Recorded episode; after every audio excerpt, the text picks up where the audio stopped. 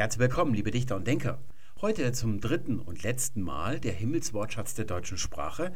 Es wird zum Abschluss um die Festkörper gehen, also um Sonne, Mond und Sterne.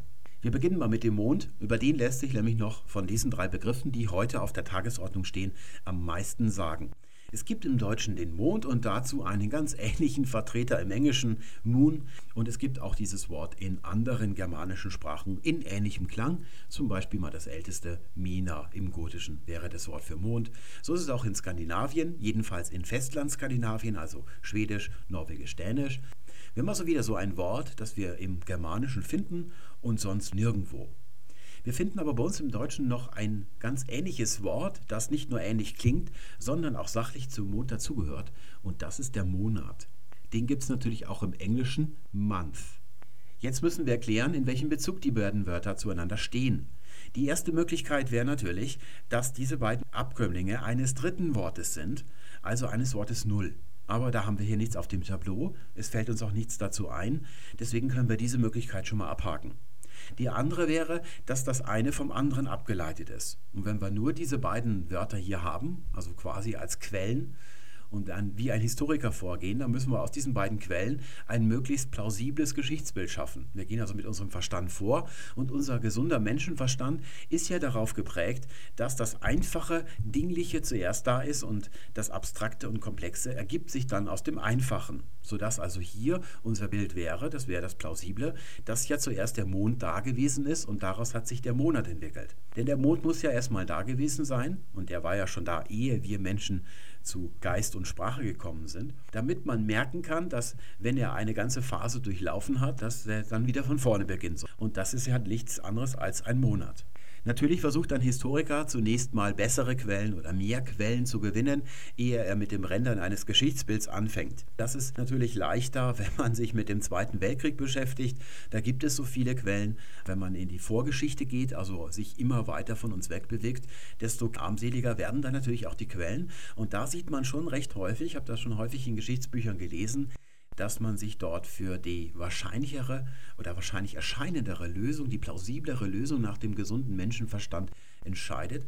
Und da kann man dann als wenn man aus der historischen Sprachwissenschaft kommt, häufig sagen, dass genau diese wahrscheinlich erscheinendere Lösung die falsche ist. Und genauso verhält es sich beim Mond. Und das sehen wir schon daran, dass es das Mondwort bei uns im Germanischen gibt, aber auf der linken Seite des Rheins bei den Franzosen nicht. Dafür haben die aber ein Wort, das unserem Monat ja verdammt ähnlich klingt. Sie sagen le mois. Aber nicht nur bei den Franzosen, es könnte ja auch von den Franken entlehnt sein. Es ist aber auch bei den Italienern, die sagen il mese. Und dann haben wir noch das spanische el mes. Und diese Wörter hier kommen alle von lateinisch mensis. Und es geht sogar noch weiter. Im Griechischen hätten wir hier homen und davon, das wäre dann der Monat, und davon kann man dann Hemene als Abstraktum, ein feminines Abstraktum ableiten. Und dieses Abstraktum, das abgeleitete, bedeutet Mond, ist aber nicht das Standardwort, das wäre dann Selene, also wo das Element Selen auch herkommt.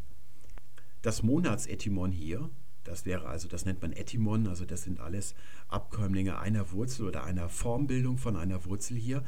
Das ist also gemein indogermanisch, während das Mondwort hier mit der Bedeutung Mond, das gibt es nur im Germanischen.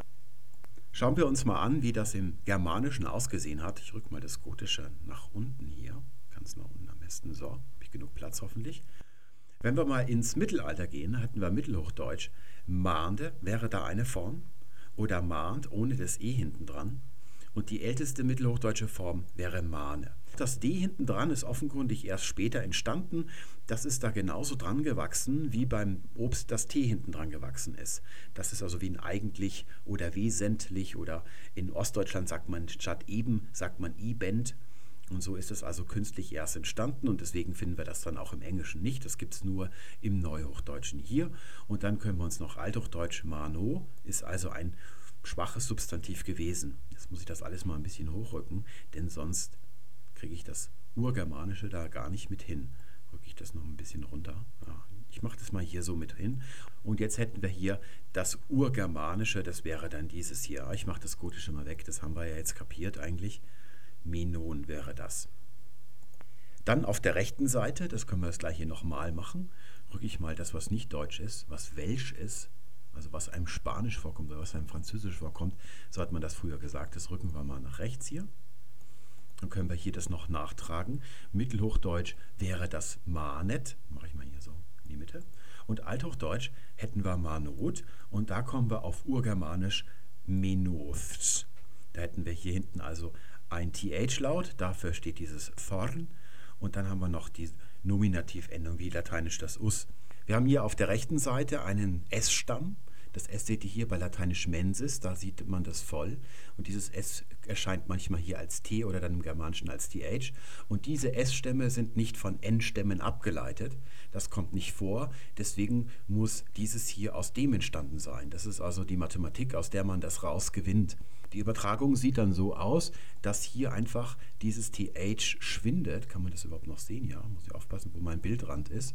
Dass dieses hier schwindet. Und jetzt haben wir hinten nur noch ein langes O. Und das ist wie die schwachen Substantive, die Endstämme, wie der Bote des Boten. Da ist, sehen wir hier, wird das so uminterpretiert und dann so weiter dekliniert. Und so ist der Mond daraus entstanden. Und mit diesem Schwund des Suffixes, das ist eigentlich gar nicht das Ausschlaggebende, geht ja auch eine Splittung der Bedeutung einher. Wir hatten vorher den Monat und so wie wir auch heute noch sagen können, oder ein bisschen antiquiert klingt das, zwei Monde lang, meinen wir zwei Monate lang, das wäre ein bisschen so poetischere Sprache, hat man das Wort dann auch den Monat für Mond, also für eine Mondphase verwendet. Und wenn man dann den Mond gemeint hat, da ist dann dieses Suffix hier geschwunden und dann hat sich hier der Mond als eigenes Wort daraus abgekoppelt. Unsere Frage lautet nun also, woher kommt das Wort Monat? Wir sehen hier in der zweiten Zeile die urgermanischen Formen, die wir gerade rekonstruiert haben. Dieses ist erst im Germanischen von dem abgeleitet. Davor finden wir hier also nichts. Und hier finden wir in urgermanischer Zeit folgende Formen. Die erste ist die für das Germanische. Aus dem T wird dann dieses TH. Und das darunter, das sind die Wechselformen, die finden wir dann im lateinischen Mensis zum Beispiel. Diese Formen bringt man in Verbindung mit einer Wurzel met die bedeutet messen, zuteilen, einteilen, portionieren zum Beispiel. Wir finden sie im deutschen Messen. Würde also dieses D im Germanischen zu T werden, gotisch Mitan, und dieses T wird in der hochdeutschen Lautverschiebung zu diesem Doppel-S. Bekommen wir also Messen daraus. Oder auch ein Wort für Speise, also germanisch Matis, wird im isländischen Matur, bedeutet ganz normal das Essen, die Speise. Und im Englischen wird es dann nochmal verengt zu Meat, das wäre dann das Fleisch. Aber eigentlich ist diese germanische Speise nichts anderes als die Portion. wir finden auch noch viele andere Wörter, also zum Beispiel im Lateinischen die Dimension oder lateinisch noch modus, also modus operandi. Dieses Wort haben wir ja sehr häufig auch im Deutschen. Das ist also das Maß. Oder auch modestus, gibt es im Englischen modest. Oder auch der Moderator. Der Moderator ist einer, der lenkt, der mäßigt und der lenkt. Auch die Medizin kommt noch mittelbar dazu, gehört auch in dieses Etymon mit rein. Das ist die Etymologie, die seit langer Zeit allgemein vertreten wird. Es gibt kaum eine andere Etymologie, aber es gibt ein paar Fragen, die noch nicht gelöst sind. Das Rätsel ist nicht komplett geknackt. Es gibt zum Beispiel die Frage, die wir hier sehen können. Ihr seht hier überall ein N drin und die Frage lautet, wo kommt das denn her? Denn die Wurzel selber hat ja so ein N gar nicht mit drin sodass wir annehmen müssen, dass wir hier noch einen Schritt weiter gehen könnten in die Vergangenheit, aber wir wissen nicht genau wie dass es also hier ein Verb noch weiter mit drin steckt speziell, aber es würde dann auch nicht viel bringen. Es läuft sich dann auf Messen sozusagen hinaus. Anders sieht das in den romanischen Sprachen aus. La Luna, so klingt es im Spanischen und im Italienischen, darunter Französisch La Lune und das kommt alles von Lateinisch Luna, der Mond. Diese Wörter sind alle femininer. Und vor 10 oder 15 Jahren, ich habe mir das aus irgendeinem Grunde gemerkt, habe ich meine Bildzeitung in der Hand gehabt. Und es war gerade Sommer und nichts los und da durfte der Hausastrologe neben seiner alltäglichen Horoskopspalte den Rest der Seite füllen mit einem Artikel über das verlorene esoterische Wissen der Menschheit. Und da kamen eben diese Geschlechter von den Planeten und von Mond und Sonne vor als Beleg dafür, dass uns da ein esoterisches Wissen abhanden gekommen ist durch die moderne Technik und den restlichen Firlefanz, mit dem wir uns so umgeben. Der Gedanke ist nun, wir finden in den romanischen Sprachen, im Lateinischen und noch in einigen anderen ein weibliches Wort für den Mond und außerdem einen Sachzusammenhang zwischen Frau und Mond. Und das ist die Mensis, also der weibliche Zyklus. Seine Phase oder sein Zyklus dauert genauso lange wie der von einer Frau. Und wir im Deutschen dagegen benutzen ein männliches Wort, der Mond, für den Mond. Und da muss uns irgendwas entgangen sein. Wir haben also ursprünglich auch mal die Mond gesagt und jetzt sagen wir plötzlich, abgelenkt durch den ganzen modernen Firlefanz, der Mond. Der Astrologe geht jetzt, obwohl er keinen Grund für diese Annahme hat, einfach davon aus, dass die Menschen in früheren Zeiten über ein esoterisches Urwissen verfügten. Esoterus bedeutet ja innerlich, also ein Wissen über das wahre Wesen der Dinge, das dem äußerlichen Betrachter so verborgen bleibt, über die inneren verborgenen Zusammenhänge der Dinge und der Welt. Die Leute wussten damals also, welche Dinge wahrhaft weiblich sind und welche nicht. Bei uns heute ist es ja nicht so, dem äußerlichen Betrachter oder uns, wo wir dieses Urwissen nicht mehr haben.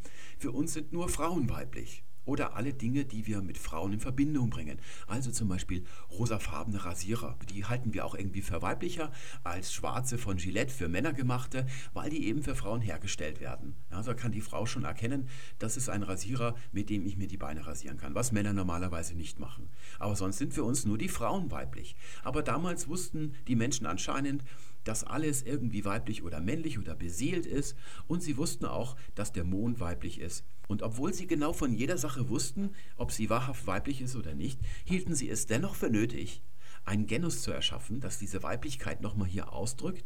Artikel hat es ja noch nicht gegeben, seht im Lateinischen gibt es noch keinen Artikel, also ist es eigentlich nur eine Endung. Also die haben sie als weiblich definiert und obwohl sie von jeder Sache wussten, ob sie weiblich oder nicht ist, haben sie dennoch nochmal diese Endung drangehängt. Also völlig überflüssig.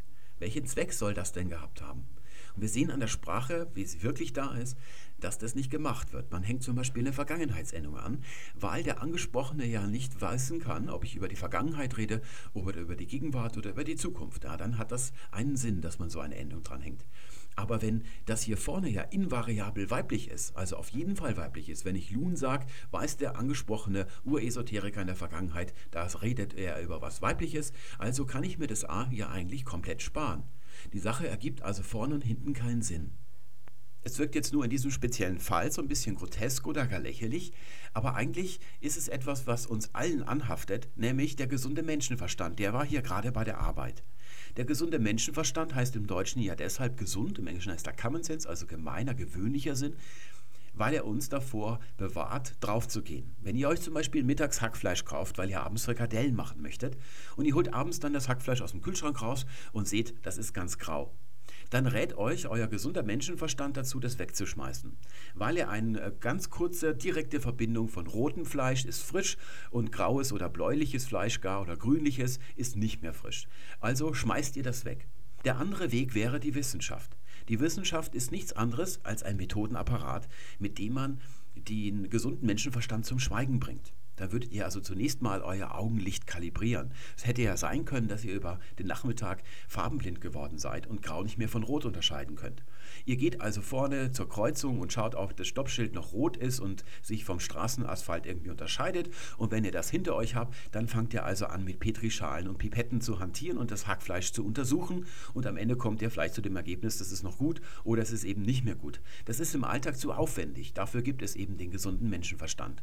Wenn es die Sache nicht lohnt, dann hat man eben diese schnelle Verknüpfung im Kopf, dass man es dann wegschmeißt, weil grau gleich unfrisch bedeutet. Der gesunde Menschenverstand ist da von großem Nutzen, wo sich bei uns im Alltag die Sachen ständig wiederholen, also in der Routine.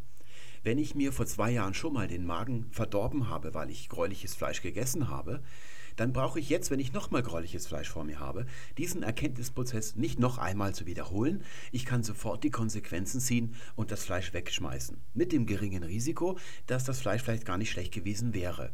Im Großen und Ganzen, im Durchschnitt, geht sich die Sache auf. Es ist eine gute Bilanz. Wir überleben und führen ein schönes, angenehmes Leben mit dem gesunden Menschenverstand. Er richtet erst dort großen Schaden an, wo er auf die ganze Welt ausgeweitet wird, also außerhalb unseres Routinebereichs. Sieht man sehr häufig bei der Polizei zum Beispiel, die ja im Alltag immer mit den gleichen Delikten und den üblichen Verdächtigen zu tun hat. Da funktioniert diese Sache. Wenn sich aber dann mal ein außergewöhnliches Verbrechen ereignet, dann sieht die Polizei immer recht schnell lächerlich aus, weil dann dieses Routine-Denken eben nicht mehr funktioniert und dann müssen sie sich erstmal überlegen, wie sie die Sache anders systematisch angehen. Der gesunde Menschenverstand unterstellt dann der ganzen Welt, dass sie so funktioniert, wie wir das in unserem eigenen Alltag machen. Das heißt, Welt agiert und zwar aufgrund von Motiven und genau das ist das Falsche dann daran. Da gebe ich euch mal ein einfaches Beispiel, das erstmal nichts mit Sprache zu tun hat. Es sind die Vögel in unserem Garten. Da ist euch sicherlich aufgefallen, dass wir im Winter mehr Vögel im Garten haben, als das früher der Fall gewesen ist. Wenn ich jetzt auf diese Art und Weise vorgehe mit dem gesunden Menschenverstand, dann komme ich auf die Klimaerwerbung und sage mir, die Vögel werden irgendwie Wind von dieser Klimaerwerbung bekommen haben und haben sich überlegt, warum soll ich da im Winter noch nach Afrika fliegen, wenn es hier auch einigermaßen warm ist, dann bleibe ich doch einfach hier, weil so eine Reise nach Afrika ja sehr gefährlich ist. Da gehen viele Vögel dabei drauf und wenn sie in Afrika ankommen, müssen sie mit den Vögeln, die dort schon sind, dann natürlich konkurrieren, also sparen sie sich die Sache. Aber ich komme vielleicht im nächsten Schritt darauf, dass das völlig abwegig ist. Denn woher wollen die Vögel, die im Winter nach Afrika ziehen, eigentlich wissen, ob es hier im Winter warm oder kalt ist? Das können sie gar nicht wissen, weil sie ja den Wetterbericht nicht lesen können. Vielleicht haben die Vögel ja indirekte Indizien, die sie auswerten, dass es zum Beispiel im September hier wärmer ist als früher und sie deshalb spekulieren, dass es dann auch den restlichen Winter warm ist, was natürlich dann auch oft nicht richtig ist. Oder dass sie im Frühjahr ankommen und sehen, dass hier die Vögel, die hier geblieben sind, auch schon mit dem Brüten angefangen haben und dann irgendwelche Schlüsse daraus ziehen. Das ist völlig unmöglich, denn es handelt sich hier um nicht triviale kognitive Prozesse und zu denen ist nur ein einziges Tier auf diesem Planeten in der Lage und das sind wir Menschen. Die Sache ist also irgendwie unerklärlich und das ist der Moment, wo der gesunde Menschenverstand religiös wird. Die gesamte Religion basiert ja auf dieser Anwendung des gesunden Menschenverstands auf die gesamte Welt.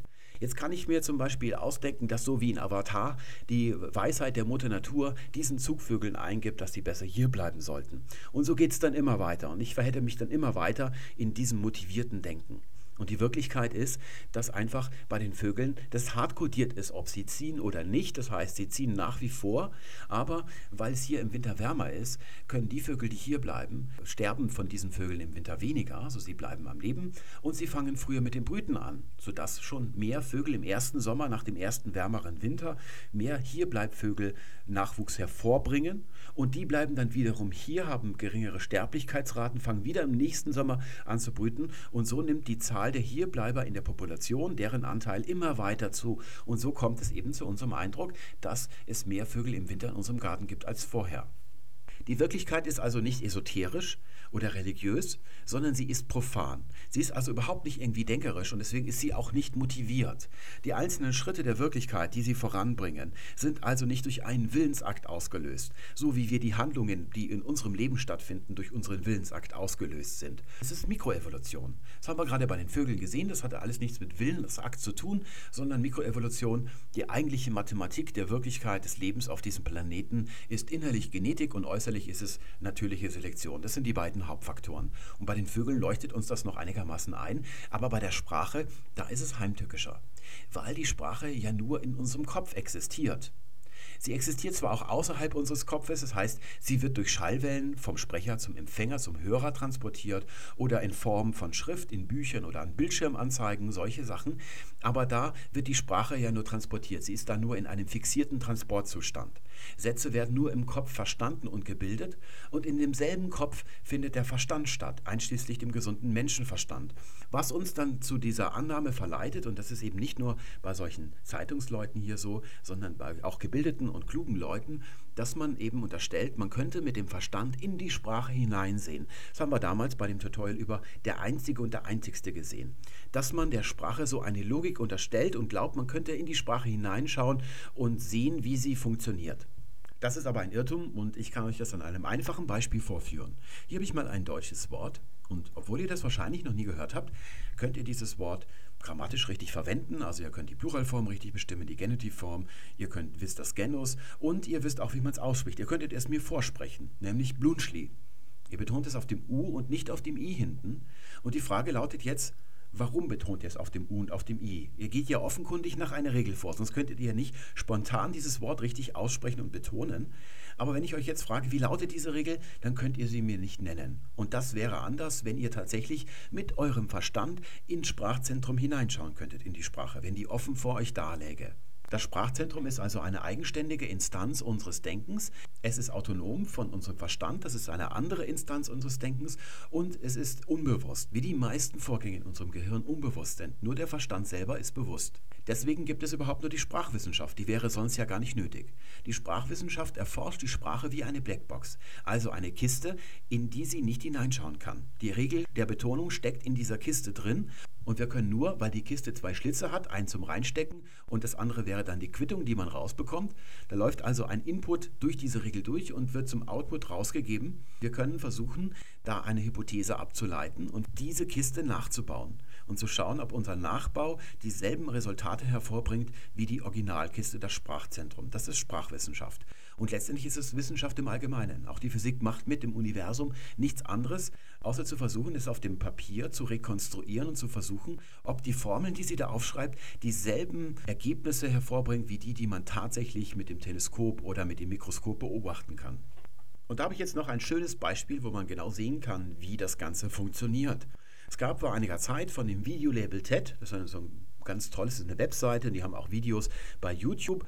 Und die Videos handeln von Technik, Wissenschaft, der Menschheit und wie es mit der Menschheit weitergeht. Häufig sind das Vorträge von irgendwelchen Kapazitäten. Und da gab es ein Video bei YouTube, das war eine schön animierte Zeichnung. Da ging es um den etymologischen Zusammenhang zwischen den englischen Wörtern true für wahr oder auch truth, die Wahrheit, und Englisch tree, die Autorin dieses Videos war offenkundig keine Sprachwissenschaftlerin und sie ist irgendwie darauf gestoßen, dass diese Wörter miteinander etymologisch verwandt sind. Und jetzt musste sie selber ergründen, worin diese Verwandtschaft besteht. Also was ist der Bezug zwischen diesen Wörtern?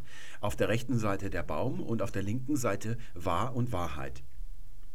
Sie steht jetzt also vor der Weggabelung und muss sich entscheiden, ist die Sprache esoterisch und motiviert oder ist sie profan, nicht motiviert, also Mikroevolution? A thousand years ago, the word true looked and sounded different than it does today. In several Old English dialects, the word treo was a noun that meant good faith or trust, a pledge or a promise. But it also had another definition tree. And that's no coincidence. If we trace the roots back even farther, we find that both meanings derive from a common origin, where some of the earliest expressions of the concept of truth were associated with the uprightness of an oak, the steadiness of a silver birch, and the fidelity of an orchard bearing fruit year after year. This may sound like a stretch at first, but trees are the oldest living organisms on this planet. Some that would have been called treo long ago still stand today. The Fordingal yew in Scotland is more than 2,000 years old. A Californian bristlecone pine is more than 5,000. And Utah's Pando Quaking Aspen Grove has a single root system that dates back more than 80 millennia. Trees have also held a sacred place in many cultures throughout history. The Celtic peoples who first inhabited the British Isles believed that trees housed deities. And in fact, the ancient Druids take their name from the same ancient root as tree. And that's the truth. Ich habe dann unter dieses Video bei YouTube einen Kommentar gesetzt als Belettre und dann darauf hingewiesen, dass es nicht so ist, wie das Video alle Laien, die sich das angeschaut haben, glauben macht. Dass nämlich zuerst der Baum da ist und die Wahrheit ist bewusst motiviert, esoterisch nach ihm benannt. Und die Autorin hat dann darauf geantwortet, am Anfang gesagt, ja, es geht ja mehr so um Inspiration. Also es soll ein religiöses Erbauungsgefühl erzeugt werden. Aber das ist wertlos, wie es religiöse Erbauung grundsätzlich ist, weil sie nicht auf Wahrheit beruht, sondern falsch ist. Das Problem bei diesem Weg ist auch, dass man eigentlich immer in seiner eigenen Suppe schwimmt. Man begegnet auch in der Fremde überall seinen Gedanken, die man eh schon immer hatte, seinen Routinegedanken, immer wieder. Letztlich beruht die ganze Religion darauf, dass man eben, wenn man was nicht erklären kann, dann erfindet man einen Schöpfergott, der auch noch ähnlich ist wie der Mensch und der hat also die Welt erschaffen. Das ist also dann die Ex Fortführung ins Extreme vom gesunden Menschenverstand. Und es ging dann weiter. Wir haben eine längere Konversation gehabt und mir wurde nachher vorgeworfen, ich hätte das Video gehijackt.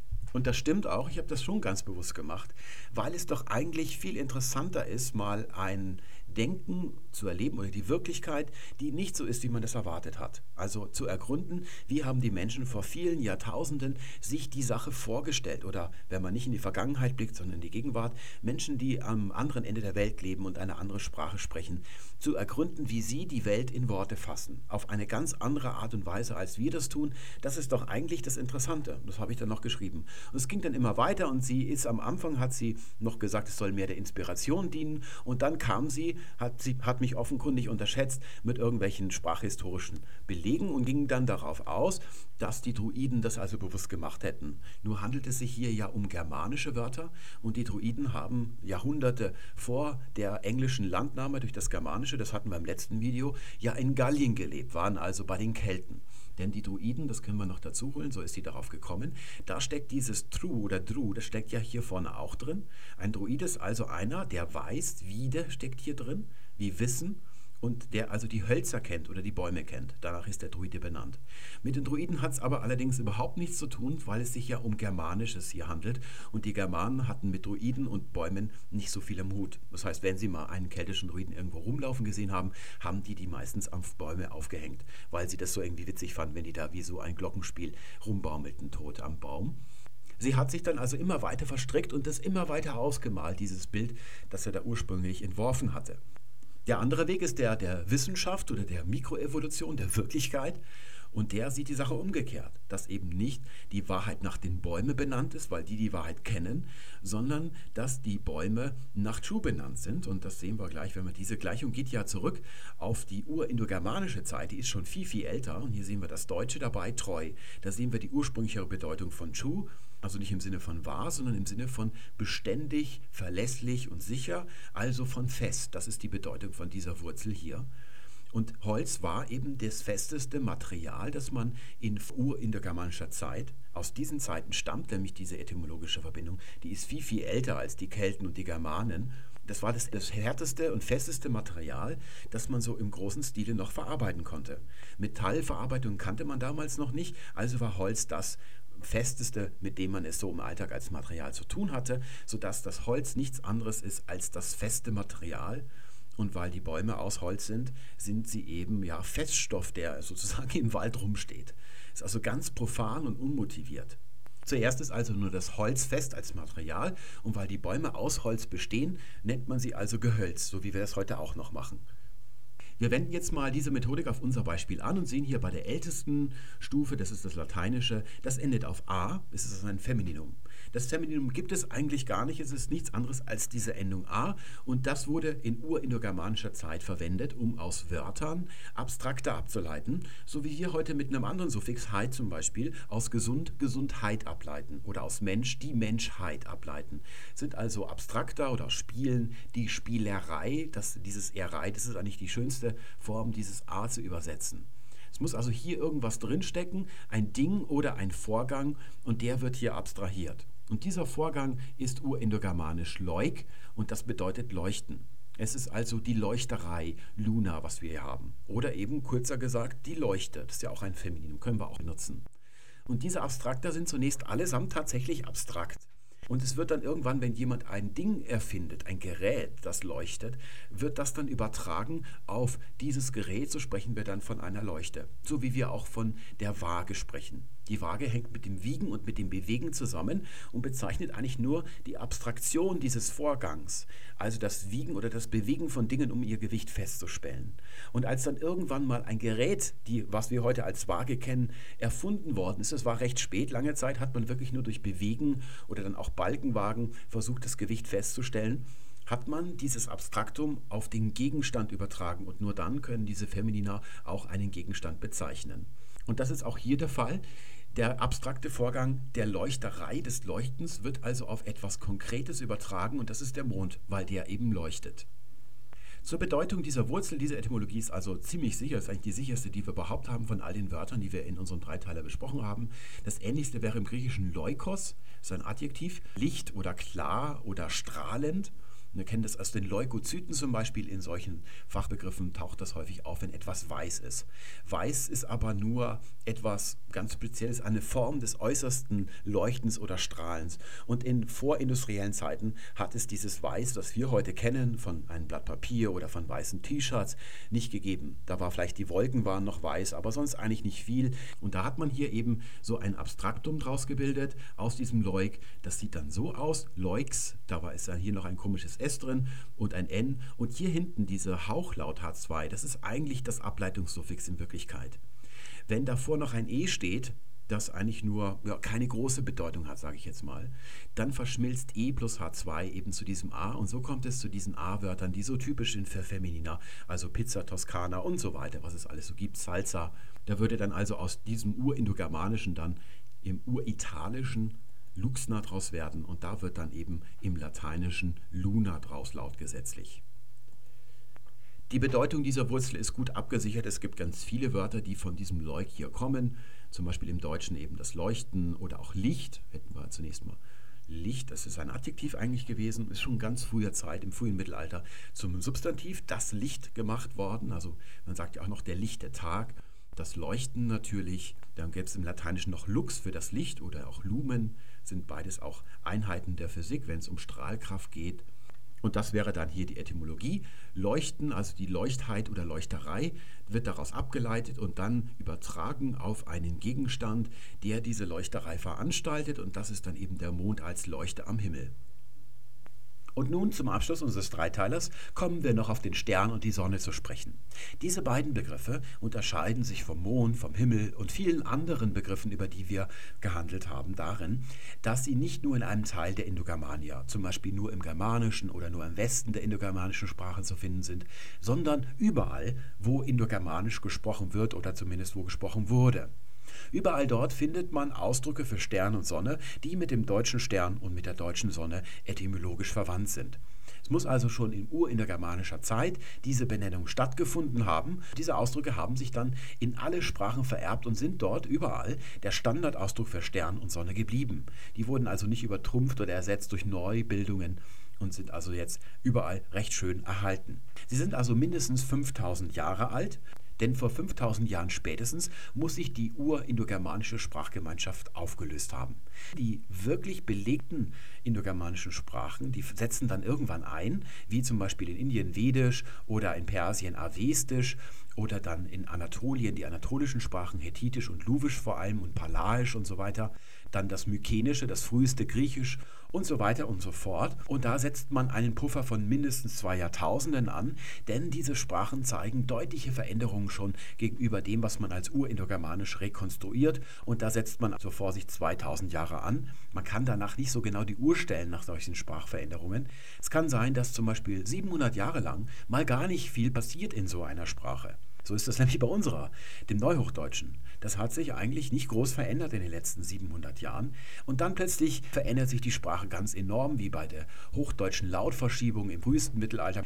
Dann geht es ganz schnell, sodass man da so einen Puffer einsetzt. Das ist also ein bisschen hypothetisch, wenn man sagt, vor mindestens 5000 Jahren. Also so alt müssen diese Wörter sein. Und selbst in diesem Ur-Indogermanischen gehören sie zur ältesten Schicht. Sie liegen also am Horizont. Das ist die Grenze, bis wohin wir überhaupt sehen können in der historischen Sprachwissenschaft. Das heißt, dass wir nicht mehr genau verstehen, wie diese Wörter zusammengesetzt sind oder gebildet sind. Das können wir gleich uns bei dem ersten Mal hier ansehen, beim Stern. Da wäre die Wortbildung im Urindogermanischen so. Vorne haben wir Chesh, da sehen wir wieder diesen Hauchlaut. Der klang so in etwa wie das CH in Ach. Und hinten haben wir noch ein Ter dran. Aus dieser Zeit finden wir Begriffe, die alle komischerweise auf Ter enden oder jedenfalls so ähnlich. Da hätte ich hier noch den Pächter, daraus ist unser Vater entstanden. Und dann haben wir noch die Mutter, das ist Mächter. Es gibt noch viele andere Verwandtschaftsausdrücke, also den Bruder, die Tochter oder die Schwester. Und es gibt in anderen indogermanischen Sprachen noch viel mehr nach dieser Machart. Das Deutsche schöpft dabei leiblich das gesamte Repertoire aus. Bei der Schwester wissen wir zufällig, was das Vorderglied, das Schwest, bedeutet. Darin steckt das Standardwort, eines von beiden Standardwörtern für Frau im Ur- und der Germanischen. Das erste ist das, was im Gynäkologen vorne drin steckt, also griechisch Gynä. Oder auch in der Queen im Englischen, im Althochdeutschen noch Queena, das Standardwort für Frau. Das wurde dann durch Frau im Deutschen abgelöst und ist heute nicht mehr da. Beim Schwedischen zum Beispiel Quinna ja, oder im isländischen Krona, da ist das noch mit drinnen. Auch in den slawischen Sprachen und sonst überall ist es noch recht verbreitet. Und das andere wäre eben urindogermanisch Sor in etwa. Und das steckt vorne in der Schwester drin.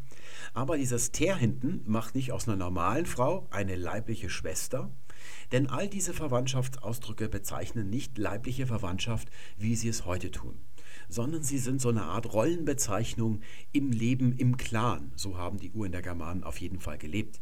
Also der Pächter ist nicht der leibliche Vater von allem in der Familie, sondern er ist das Clan-Oberhaupt, also die obere Figur, die den Clan sozusagen definiert, wie im alten Rom noch der Pater Familias.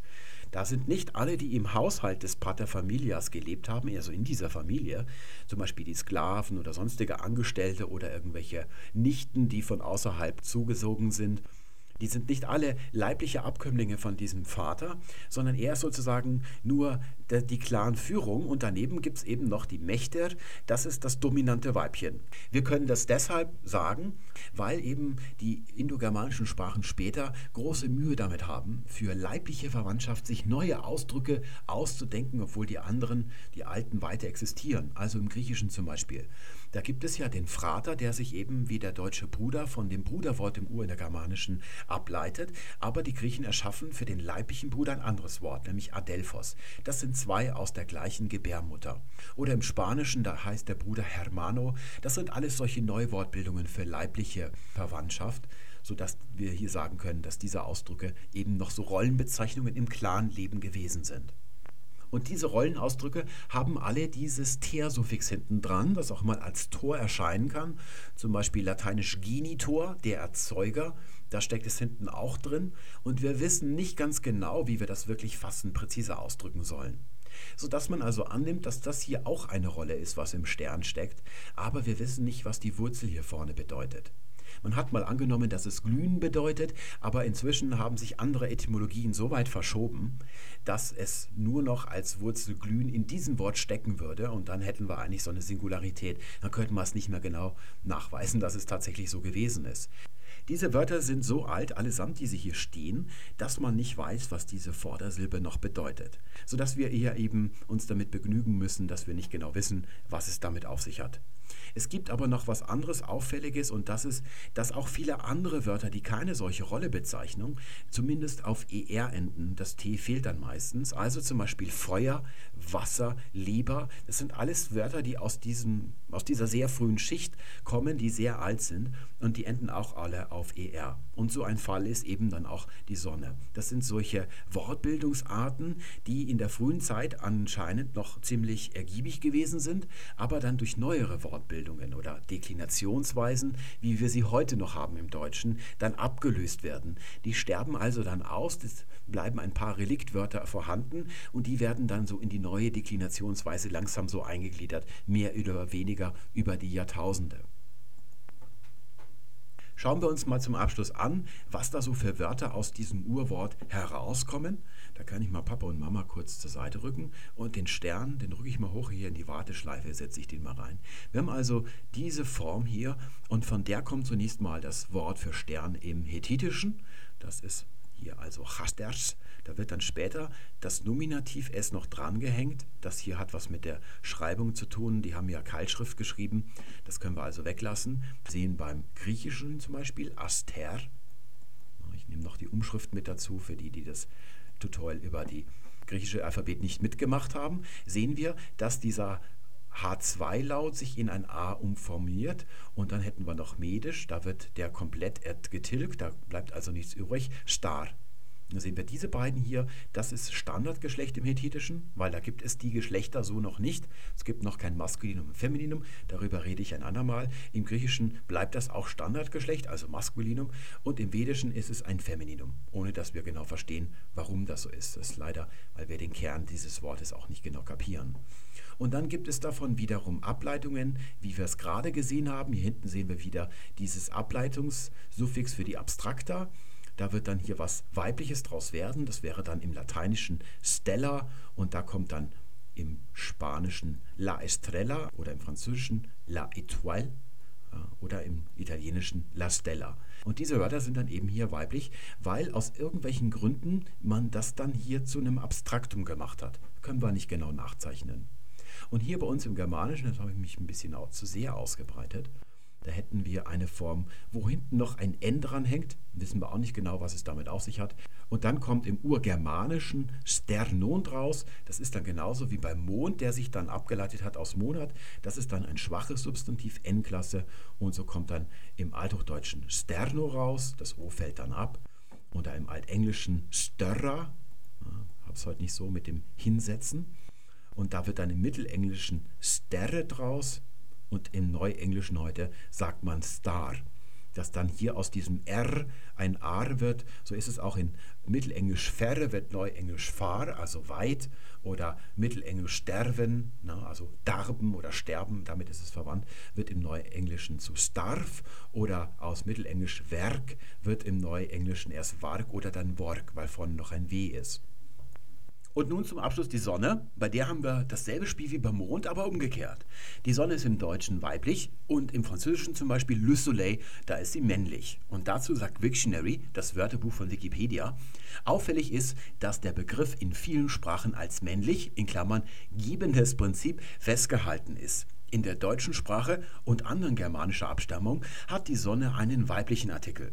Demzufolge, ja, das ist auch beachtlich, demzufolge hat im Deutschen der Mond einen männlichen Artikel. Der ist nämlich das Empfangende. Ja, was so das Licht angeht, kann man sagen, der Mond empfängt das Sonnenlicht und gibt es an uns weiter. Einen männlichen Artikel also, in den anderen Sprachen einen weiblichen, empfangendes Prinzip. Das passiert aber nicht nur hier augenfälligen einem Laien, sondern das kann tatsächlich auch Fachleuten passieren. Ich habe das neulich erst gelesen in einem Buch von Herrn Mottausch über urgermanischen Akzent. Da wird auch ganz kurz über die Sonne geredet und über das feminine Genus sagt er dann so ad hoc, so zwischen zwei Zeilen quasi dass man das irgendwie femininisiert hat, also dass man da was Weibliches drin gesehen hätte. Da sieht man, das ist also eine völlige Ad-Hoc-Behauptung. Er hat nicht sich näher mit der Entwicklung des Genus im Urindogermanischen beschäftigt. Und besonders im Fernsehen muss man aufpassen, wenn da Wissenschaftler reden. Hatte ich vor einiger Zeit gesehen, im SWR gibt es so eine Wissenssendung, da sind also zwei Moderatoren, ein Mann, eine Frau und da war ein Glaziologe oder ein Geologe dabei. Es ging um Eiszeiten und Vergletscherung, den Rückgang der Gletscher heutzutage. Und da hat er also fachkundig ganz toll erzählt, wie sich das alles so ereignet hat. Und am Ende stellt ihm der Moderator die Frage zum Aussterben der Mammuts. Und darüber kann ein Glaziologe nichts sagen, weil Mammuts eben aus Fleisch sind und Fell vor allem und nicht aus Eis. Und da hat er sich aber nicht lumpen lassen wollen. Das ist dann typisch. Man sitzt dann so als Fachmann im Scheinwerferlicht und dann will man natürlich irgendwas bieten. Ja, und dann hat er eben so gesagt, dass sie aufgegessen worden sind von uns allen. Deswegen sind sie weg. Wenn man das so nach dem gesunden Menschenverstand beurteilt, aber tatsächlich gibt es in der Forschung Hinweise darauf, dass die Mammuts ein ernsthaftes mikroevolutionäres Problem hatten, also mit ihren Genen. Die waren recht zeugungsunfreudig, könnte man sagen. So was ähnliches nimmt man auch bei den Neandertalern an. Die waren also schon im Aussterben begriffen, ehe der Homo sapiens, also der moderne Mensch, dann aus Afrika gekommen ist. Also das ist nicht so sicher. Da muss man immer aufpassen, dass man nicht, sich nicht zu solchen Ad-Hoc-Behauptungen hinreißen lässt. Denn ad hoc bedeutet auch, dass man aus dem Verstand, also wiederum dem gesunden Menschenverstand heraus argumentiert oder sich was einfallen lässt und dann ist man eben nicht mehr auf dem Weg der Wissenschaft. Schauen wir uns also die Sonne an. Sie ist wie gesagt weiblich und wir finden da eine Kluft, was das Genus angeht. Zunächst mal im Germanischen. Im Englischen haben wir Sun. Da ist natürlich heute kein Genus mehr da, aber dieses Wort ist ursprünglich auch mal weiblich gewesen. Im Isländischen sehen wir, ist es auch weiblich. Sholin, wenn da IN steht, das ist der angehängte weibliche Artikel, ist also auch ein weibliches Wort. Aber wir entdecken, dass dort, wo im Deutschen und im Englischen ein N steht, im Isländischen ein L steht. Das ist ja so ein bisschen rätselhaft. Dieses L finden wir auch im Lateinischen. Da lautet dieses Wort Sol aber es ist wiederum nicht weiblich, sondern es ist männlich. Deswegen ist es auch im Französischen zum Beispiel Le Soleil männlich. Und auch im Griechischen Ho Helios, Ho ist der männliche Artikel, ist also auch ein maskulines Wort. All diese Formen hier, die rücke ich gerade mal so zur Seite. Ich lasse die mal hier so spalier stehen, damit wir die noch sehen können. Die sind Abkömmlinge von einem frühurindogermanischen Form einer Wortbildung. Wenn es damals schon den Langenscheidt Verlag gegeben hätte mit einem Wörterbuch hierzu, dann wäre in diesem Wörterbuch das Wort unter diesem Eintrag hier aufgeführt gewesen. Sieht ja eher aus wie eine chemische Formel als wie ein Wort aus dem Munde eines echten Menschen. Soch will, so in etwa. Aber das ist natürlich ganz hypothetisch. Auf die Aussprache kommt es uns nicht so an, sondern auf die Rekonstruktion der einzelnen Laute. Und das ist wie so eine mathematische Ableitungsbasis, von der wir dann wieder die einzelnen Wortformen hier rekonstruieren können. Nur darauf kommt es ja eigentlich an. Und dieses Wort hier hat hinten ein L Und wenn ich das jetzt mal in den Genitiv setze, dann passiert natürlich das, was beim Genitiv passiert. Es wird ein S angehängt. So ist das heute ja auch noch. Bei allen starken maskulinen und neutralen Substantiven, auch bei allen Namen im Deutschen, die sind nämlich immer stark dekliniert.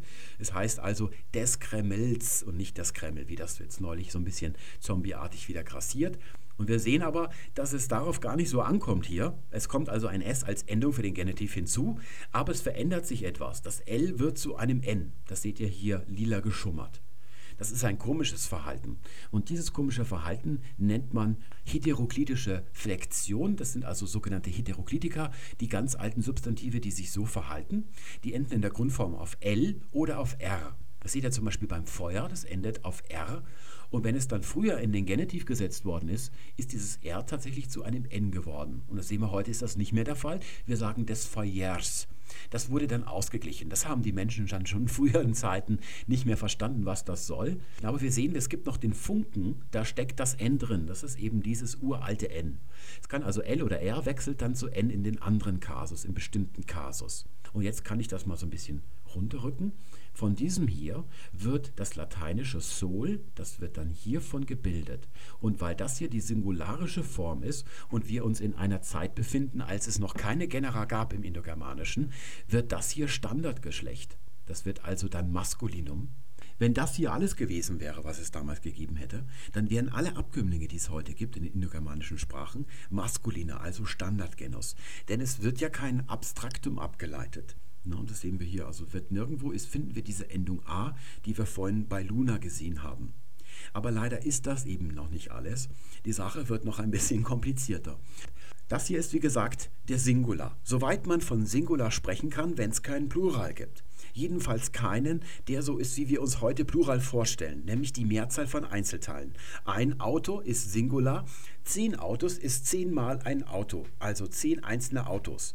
Wir haben im Deutschen zum Beispiel für das Wort Wort zwei Plurale. Einmal Wörter. Wenn ich sage zehn Wörter, dann meine ich zehn einzelne Wörter damit. Wenn ich aber sage Worte ohne eine Zahl davor, das geht da nicht, dann meine ich zwar auch mehrere Wörter, aber die verhalten sich nicht als Einzelteile unabhängig voneinander, sondern sie bilden insgesamt einen Sinn. Da sagt man zum Beispiel, deine Worte gefallen mir. Sie bilden also ein Wortkollektiv. So wie auch zum Beispiel die Blätter draußen am Baum, wenn die runterfallen, dann sieht man ja nicht auf jedes einzelne Blatt, sondern die liegen so als großer Haufen rum. Deswegen spricht man auch von dem Laub dann wiederum im Singular. Es sind zwar mehrere Blätter, viele Blätter, aber die verhalten sich wie ein Schwarm, wie eines. Und das hat sich dann im Neuhochdeutschen erst rausgebildet, so eine Zweiartigkeit von Pluralformen bei einigen Wörtern. Es kommt aus dem Neutrum, wie zum Beispiel bei Wort. Es gibt zum Beispiel auch von Ding die Dinge. Das ist so mehr das, der kollektive Plural. Und dann die Dinger, das sind die Einzelteilplural, also einzelne Dinger. So auch die Lande versus die Länder. Unter Ländern versteht man einzelne Länder in der Mehrzahl. Wenn man sagt die deutschen Lande, dann meint man so die Abstraktion, alles was so deutsch ist und flächig ist auf dem Boden. Oder zum Beispiel die Tücher sagt man heute ausschließlich nur noch, aber in der Fachsprache gab es früher auch noch die Tuche. Damit meint man kollektiv Mieterware von Tuch, also so auf einer Rolle, wenn man das so abrollt. So hat man damals, man früher, weiß nicht, ob das heute noch üblich ist, wenn man so Stoffe verkauft, hat man so gesprochen. Aber darüber werden wir nochmal ein separates Video machen, über diese Pluralbildung. Nur um zu verstehen, dass es da eben jetzt hier eine Form dazu gibt, die eher eine Kollektivbedeutung hat und die sieht so aus. Es sieht jetzt, wird immer komplizierter. Das wäre jetzt die Kollektivform, also Sonnenheit, würde man eigentlich sagen. Denn was wir gerade als Kollektiv beschrieben haben, diesen Ausdruck verwendet man in der Fachforschung, ist nichts anderes als die Abstraktion. Sonne, Sonnenheit. Das ist das gleiche wie vorhin bei diesen A-Wörtern, woraus ja das Femininum entstanden ist. Diese Form ist anscheinend geläufig gewesen auch im Germanischen, neben dieser hier, denn das isländische Solin, da sehen wir, kommt daher. Das L ist von da übernommen und weil das das gleiche tut, hier diese Form, was dann später die A-Wörter tun, also abstrakter bilden, wird diese Form dann feminin. Von dieser Kollektivform gibt es nicht nur im Isländischen einen Abkömmling, sondern auch im Deutschen, im Englischen in frühesten Zeiten hat es also Altenglisch zum Beispiel Sygil oder so weiter, fällt mir ein.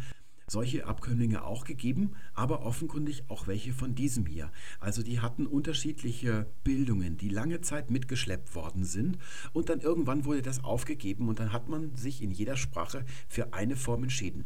Die Isländer haben die L-Form und wir im Deutschen haben die N-Form da unten genommen.